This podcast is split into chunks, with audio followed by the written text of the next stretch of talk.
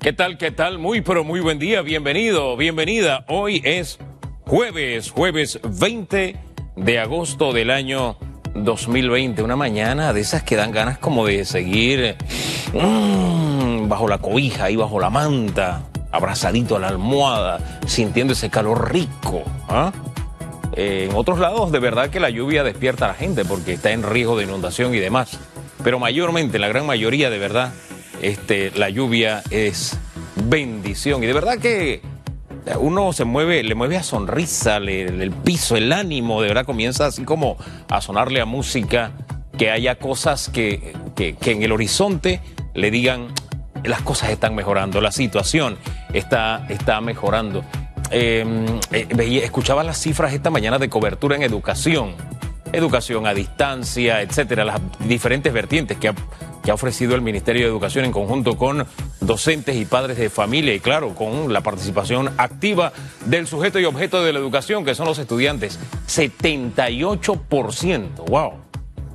Cosa tremenda, de verdad. A veces los panameños hacemos cosas que no nos las creemos, que nos resulta difícil pero de verdad, en medio de una pandemia, ayer le presentamos a este niño, ¿se acuerda? El que eh, daba una charla debajo de un árbol allá en la, en la comarca. De verdad, son cosas que a uno lo motivan. Así que hoy busque una motivación para que se levante, para que se levante con ánimo. Vamos a hablar con la ministra de Educación sobre ese tema, Maruja Gorday de Villalobos, y también vamos a hablar sobre eh, cómo anda el tema laboral, esta apertura de, de actividades esta semana, cómo ha impactado el mercado laboral. Será con la ministra de Trabajo Doris Zapata. Así que les esperamos, vamos a tener una hora 30 minutos de radiografía interesante.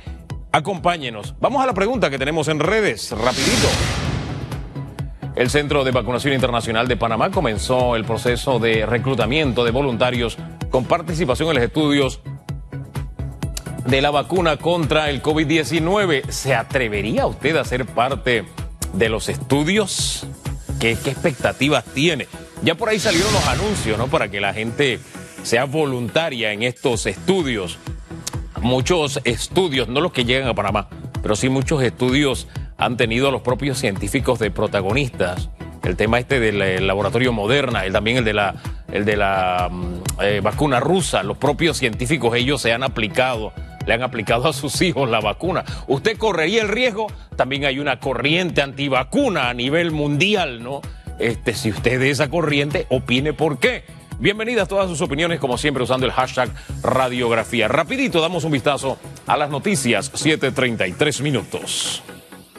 Los titulares. Directora del CENIAF comparece ante la Comisión de Gobierno para explicar anomalías en albergue. Sara Rodríguez, directora general de la Secretaría Nacional de la Niñez, Adolescencia y Familia, atendió el llamado de la Comisión de Gobierno, Justicia y Asuntos Constitucionales de la Asamblea Nacional para responder sobre anomalías y el presunto caso de maltrato infantil en la Fundación Albergue Chilibre Panamá. Rodríguez explicó que hace un año en el despacho de la CENIAF recibió una nota de la Fundación Albergue Chilibre Panamá en la cual manifiestan algunos señalamientos sobre irregularidades en ese albergue. Al respecto de las medidas que adoptaron para atender a los menores afectados, la directora de CENIAF expresó que de los 54 niños y niñas de albergue, 14 fueron identificados en las investigaciones como afectados y que son parte de la denuncia. 734, Cámara de Comercio lanzó el programa Apoya tu Pyme. Este programa, en alianza con el Centro Nacional de Competitividad, brindará asesoría y capacitación de acceso al crédito de las micro, pequeñas y medianas empresas en Panamá. El proyecto iniciará con un ciclo de charlas del 31 de agosto al 4 de septiembre a las 9 de la mañana y tendrá una duración de una hora. Panamá totalizó 83.754 casos acumulados de COVID-19. 964 sumaron, se sumaron a los nuevos contagios por el virus. 1.672 pacientes se encuentran hospitalizados, 157 en cuidados intensivos y 1.515 en sala. En cuanto a los pacientes recuperados clínicamente, tenemos un reporte de 58.274. Panamá suma un total de 1.827 fallecidos lamentablemente. 10 de 35 minutos. En las internacionales, el presidente de Estados Unidos, Donald Trump, instó a las escuelas a dar clases presenciales después de que la Universidad de Notre Dame y la Universidad Estatal de Michigan se convirtieran en las últimas universidades en cambiar las clases en línea debido al coronavirus. Trump instó a las escuelas a continuar con el aprendizaje presencial. Hemos aprendido una cosa, no hay nada como el campus, no hay nada como estar con el maestro en lugar de estar en una computadora, dijo Trump. El mandatario restó importancia a la probabilidad de un contagio grave por el coronavirus y dijo que era comparable a la gripe estacional. Estados Unidos lidera el campo, el, mundo, perdón, con el número de casos de coronavirus con 5,4 millones de casos reportados y más de 170 mil muertos confirmados. Hasta aquí los titulares.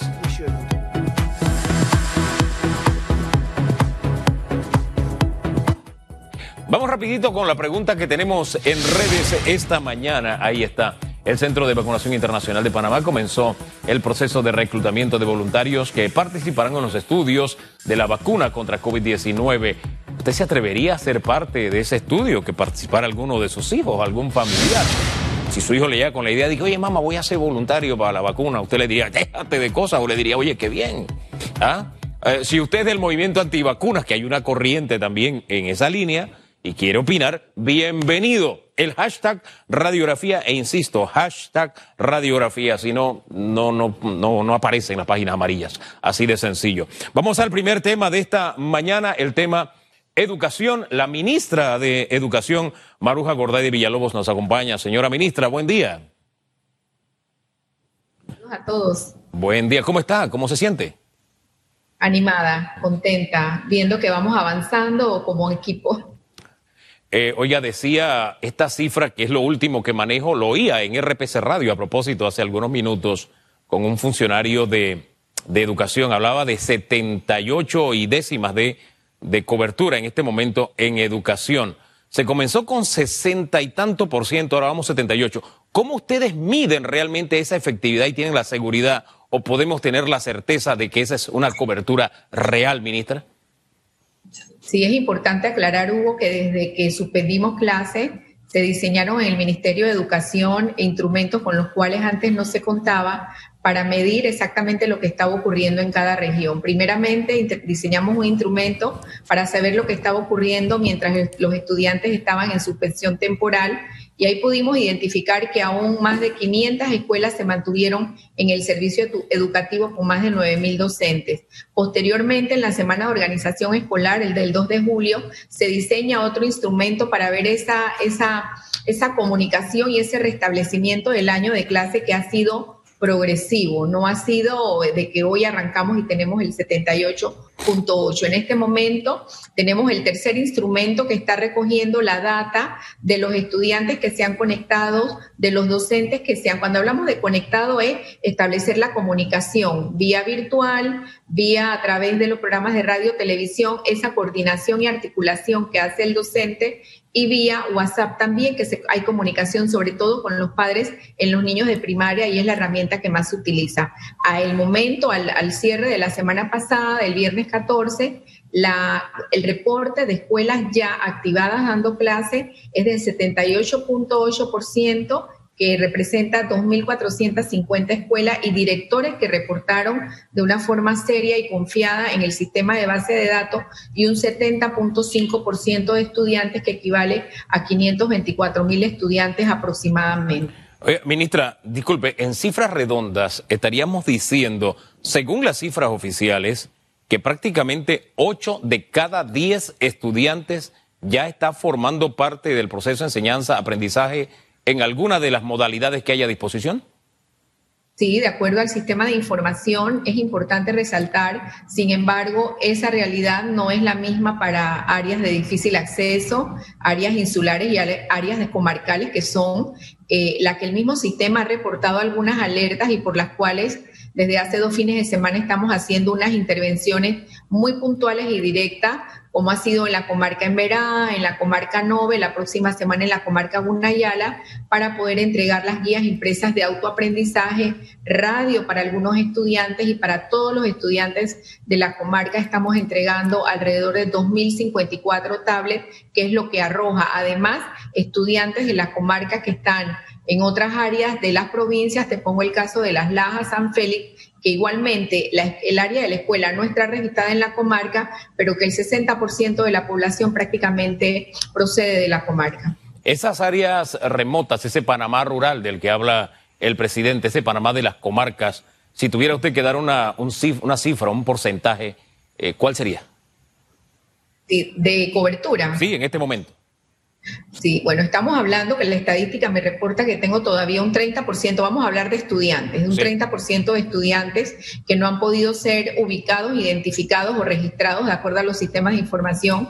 Y yo pudiera decirte que puede ser un 40% de estudiantes que estamos todavía identificando por lo menos en el área de la comarca, que son aproximadamente 390, 400 escuelas, hemos identificado 200 escuelas. Tenemos muchas escuelas multigrado, donde el docente es el director, es el que hace todo el trabajo administrativo. Ese docente no vive en el área de la escuela y estamos buscando los mecanismos para dar el apoyo a la población sin tener que movilizar al estudiante. Sin embargo, te, puedo comentar que estudiantes de Los Santos se han conectado con estudiantes de Darien, de Metetí, estuvimos el fin de semana en Darien. Entonces eso va a variar mucho, de muchas, de eso va a tener muchas variables. Sí, entonces globalmente para aterrizar, digamos que en las áreas eh, urbanas, según el Ministerio de Educación, 8 de cada 10 estudiantes ya está conectado a alguna plataforma de enseñanza y en las áreas rurales y de comarca serían seis de cada diez estudiantes. ¿He interpretado bien? Sí, pudiera ser, pudiera ser. Yo en este momento no tengo la cobertura por comarca, pero es la relación y también lo ha reportado eh, uno de los últimos informes de UNICEF, que igualmente se trabajó a nivel de Panamá cuando estábamos en suspensión de, suspensión de clases. Sin embargo, nosotros con todos nuestros sistemas sí hemos podido identificar eh, áreas donde no había ningún tipo de respuesta, porque es importante aclarar, Hugo, cuando hablamos de conexión pensamos en que esta conexión es a través de plataformas tecnológicas, esta conexión es a través de plataformas tecnológicas, de aplicaciones como Microsoft Teams, como Zoom, de generación de interacción con padres para los niños más chiquitos o estudiantes por WhatsApp, de correos electrónicos, de guías impresas, de entregar documentos y de llamadas telefónicas. Yo sí quiero decirte algo, yo creo que tengo que aprovechar la oportunidad nosotros teníamos que tomar la decisión como país.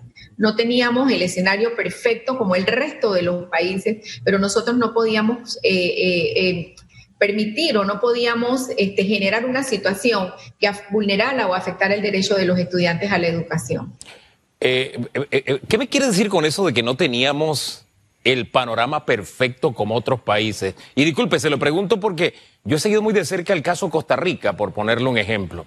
Y en Costa Rica no han hecho cosas distintas a nosotros. Donde hay cobertura de Internet, clases en línea, clases virtuales, donde no hay hasta los propios docentes. Eso me, eso me llamó la atención. En Costa Rica los docentes y los padres de familia yendo a buscar y trasladando el material, sumados a los del Ministerio del, del Ministerio de Educación de Costa Rica. Eso me llamó la atención, cómo se volcó la sociedad a llevar esos materiales donde no había cobertura. Eso sí ha sido un poquito diferente acá. Pero ¿por qué nos hace esa diferencia si a todos nos encontró con ah, algunas debilidades y algunas fortalezas. Sí, no, creo que me debo explicar mejor. Cuando, como otros países, es que ninguno de los países de la región, excepto Uruguay, teníamos una plataforma sólida para seguir con esa continuidad en un escenario perfecto de que cada niño tuviera un equipo electrónico, de que las plataformas estuvieran organizadas por contenidos, por grados, por niveles, etcétera. Y es lo que decía, que muy independientemente de eso, nosotros sí tomamos aproximadamente dos meses y medio en organizar con nuestros docentes, supervisores y directores esta decisión de decir el 2 de julio arrancan los docentes en una modalidad muy distinta y fueron dos semanas de organización escolar a diferencia de cuando la hacemos presencial y el 20 de julio arrancan los estudiantes y nuestra meta el 30 de agosto, eh, que, que se la compartimos al señor presidente, era de tener un 80% de cobertura que muchos nos dijeron que era muy ambiciosa, pero si me voy y comparo con lo que dice la bibliografía, la bibliografía en situaciones de emergencia que impacta la emergencia educativa en los países que la han tenido, nos habla, y, con esto no significa de que no vamos a hacer nada, pero nos habla que siempre puede haber de un 10 a un 15% de deserción o de no retorno. Por eso nosotros estamos estableciendo los sistemas de alerta y a partir de la otra semana nosotros vamos a iniciar un proceso de una red de retención y retorno escolar propuesta por el Consejo Permanente Multisectorial COPEME, exactamente de la cual Meduca es parte, para buscar otros mecanismos y generar esa oportunidad de que el estudiante retorne. Nos preocupa el no retorno de esos chicos que quizás son mayores, donde la cobertura cae, donde la deserción es más alta, donde impacta más la situación económica de las áreas comarcales, insulares y las áreas de difícil acceso. ¿Qué, porcentaje de no retorno planifican ustedes o prevén ustedes que se dará en Panamá de deserción? Yo, yo no quisiera en este momento hablar de una cifra, pero la, estadística internacional eh, nos habla, nunca hemos estado en esto, por eso creo que tengo que ser muy reservada. Ellos hablan siempre de un 10 a un 15%. Yo creo que si nosotros nos organizamos como lo hemos hecho estas cuatro semanas con más de 43 mil docentes que activaron sus correos y más de, tenemos alrededor de prácticamente 37 mil, 38 mil docentes que ya se han reportado en el sistema de administración de centros educativos, el CIACE, nosotros pudiéramos disminuir esa posibilidad. La idea es hacer el mayor esfuerzo para que retorne la mayor cantidad de estudiantes. Eh, ministra, eh, tal vez la diferencia en Panamá, según lo que usted misma nos plantea, fue la, lentitud, la velocidad con que pudimos dar respuesta a la población estudiantil. El punto es, esa lentitud o ese llegar un poco más tarde que otros países eh, se debió a nuestras limitaciones mm, técnicas, digitales, etcétera, o al hecho de que no nos poníamos de acuerdo. No creo que sería que no nos poníamos de acuerdo. Obviamente siempre van a haber propuestas, pero nosotros, pues, como responsables del sistema, en conjunto con todo un equipo de gobierno y el señor presidente, buscamos las mejores opciones. Incluso habíamos pensado el retorno que se iba a dar en el mes de agosto, siempre entendiendo que el retorno pudiera haber sido presencial y eso quizás afectó un poco en la toma de decisiones en cuanto al tiempo. Sin embargo, nosotros sí teníamos que tener una comunidad educativa consensuada en cuanto a ese retorno, por lo cual a finales del mes de mayo instalamos una comisión intersectorial que durante todo el mes de junio y las primeras semanas de julio deliberó, aportó, consensuó que no solamente era gremios, era padres de familia, directores, supervisores, eh, ONG, fundaciones, el COPEME, todo el sector educativo en pleno, incluyendo las universidades, aportando a ese proceso y fue sumamente rico. Fue un proceso que hacía años tampoco se daba, en la cual todos eh, nos pudimos poner de acuerdo en ese retorno y cómo se daría. Se, se lo decía la falta de acuerdo porque desde el día uno, yo recuerdo que había gremios que salían y decían, no se puede porque no hay cobertura de Internet en todo el país. No se puede porque no todos los niños tienen eh, algún equipo para, para, conectarse a Internet. Eh, para que se pueda, hay que darle una tablet o hay que darle una computadora a cada uno de los estudiantes. Por eso le preguntaba si eso en alguna medida retrasó la toma de decisión. No, no, mira, yo tendría que ser muy objetiva. Definitivamente que eh, hay puntos muy divergentes cuando nos reunimos con diferentes sectores, incluyendo padres de familia, gremios, supervisores, directores, pero a la hora de nosotros establecer el retorno se nos dio un voto de confianza y yo creo que eso es importante. Nosotros sí hemos tenido un atraso con el material impreso, pero el material está llegando. Inclusive en las áreas donde por algún motivo no se pudo empezar si tuviéramos que correr en esas áreas algunas semanas del calendario lectivo, lo podemos correr sin ningún problema. Ahora bien, a pesar de estas cifras que usted nos, plantea y de un panorama donde las cosas, según el Ministerio de Educación, parecen que van avanzando bien, hay un apagón, digo, bien dentro de las circunstancias, ¿no? A eso me refiero. Este, hay un apagón virtual programado por parte de algunos gremios docentes. El Ministerio de Educación, su posición ante este apagón virtual. Sí, bueno, nuestra posición es eh, hacer un llamado y como siempre decimos, hacer un llamado a la acción, que es lo que nos corresponde, eh, y entender que, que, que sabemos que no tenemos las condiciones perfectas. Sin embargo, nuestros reportes y los reportes de los padres de familia indican de que sí hay esa, esa relación, esa continuidad, esa interacción docente-estudiante y como les hemos dicho en reiteradas ocasiones, estamos esperando quizás para el finales de esta semana, inicios de la otra, eh, desde prácticamente las primeras semanas de agosto, a través de la IG y otras entidades del, del gobierno, inclusive Meduca como parte de ese grupo, está negociando con las telefónicas quizás la posibilidad de una liberación o de algunos apoyos a nivel de banda ancha y de Internet sobre todo. En cuanto al tema de la adquisición de recursos tecnológicos, nosotros eh, nos habíamos comprometido como Ministerio de Educación de iniciar un proceso de adquisición de dispositivos electrónicos para estudiantes graduados de duodécimo grado que alcanza una matrícula de prácticamente eh, 32 mil estudiantes, incluyendo el sector particular. Nosotros a partir del lunes estamos repartiendo alrededor de 15 mil dispositivos de todo lo que teníamos en las escuelas.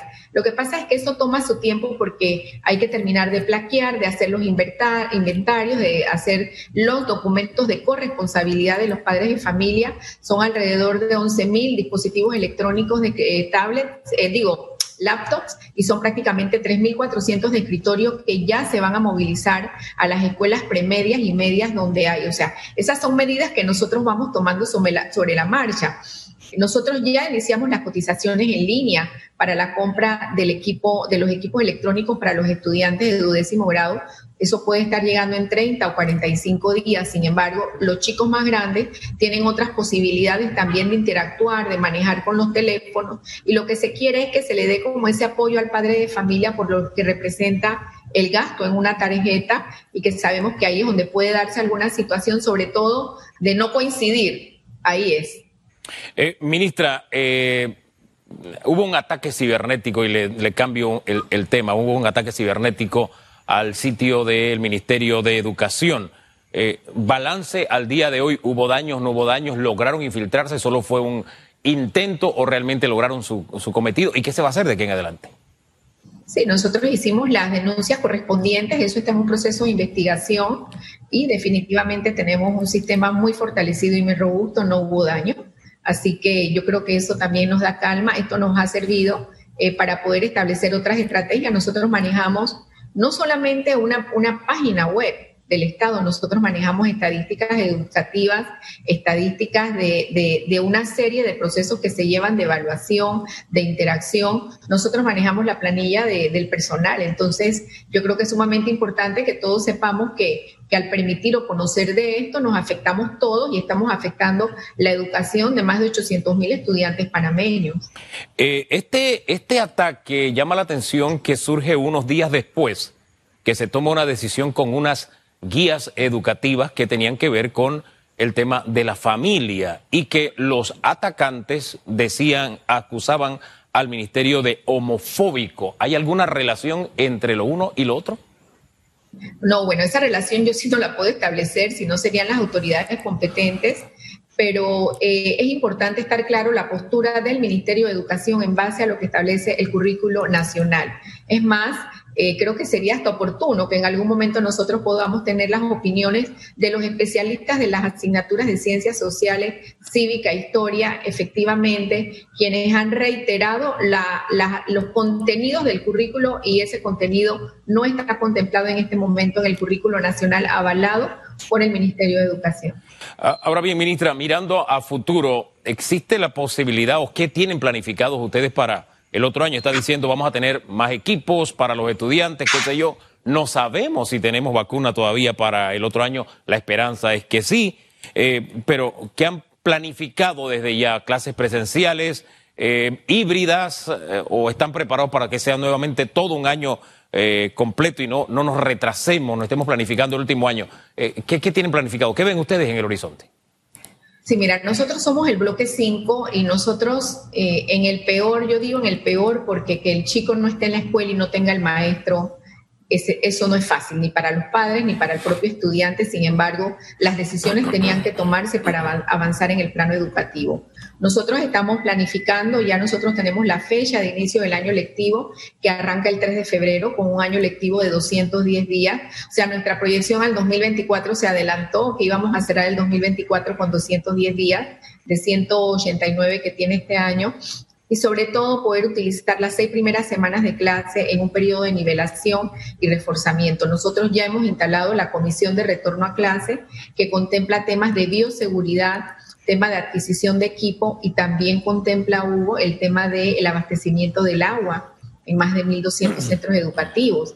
Eso es vital para poder garantizar las condiciones de bioseguridad y los padres aportaron, igual que los docentes y todo el personal de la comunidad educativa, en todo lo que establece ese procedimiento. ¿Qué hicimos? Hicimos un marco general y cada comunidad educativa la adopta y la organiza, porque yo no puedo decir lo que está pasando en una escuela de la, de la campiña interior, interiorana, donde nada más hay 60 niños y que pueden ir perfectamente en su turno o organizar el turno de la tarde a las escuelas superpobladas que tenemos en la capital, en el área de Colón, en el área de Panamá Oeste. Así que todas estas variantes van a ser eh, preponderantes a la hora que la propia comunidad educativa decida y ese ejercicio debe iniciar en el mes de septiembre. ¿Algún llamado mm, a los sectores que están convocando a este apagón, señora ministra?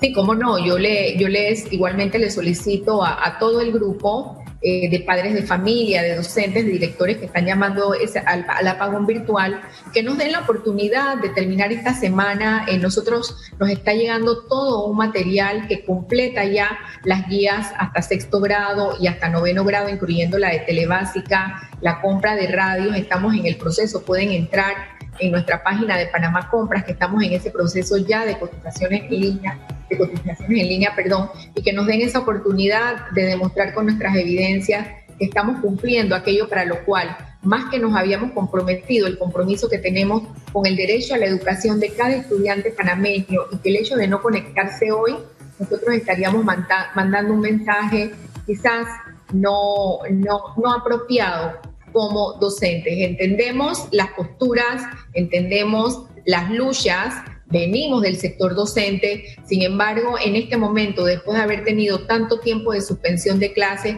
nosotros hacemos el llamado al derecho a la educación de cada estudiante de nuestro país.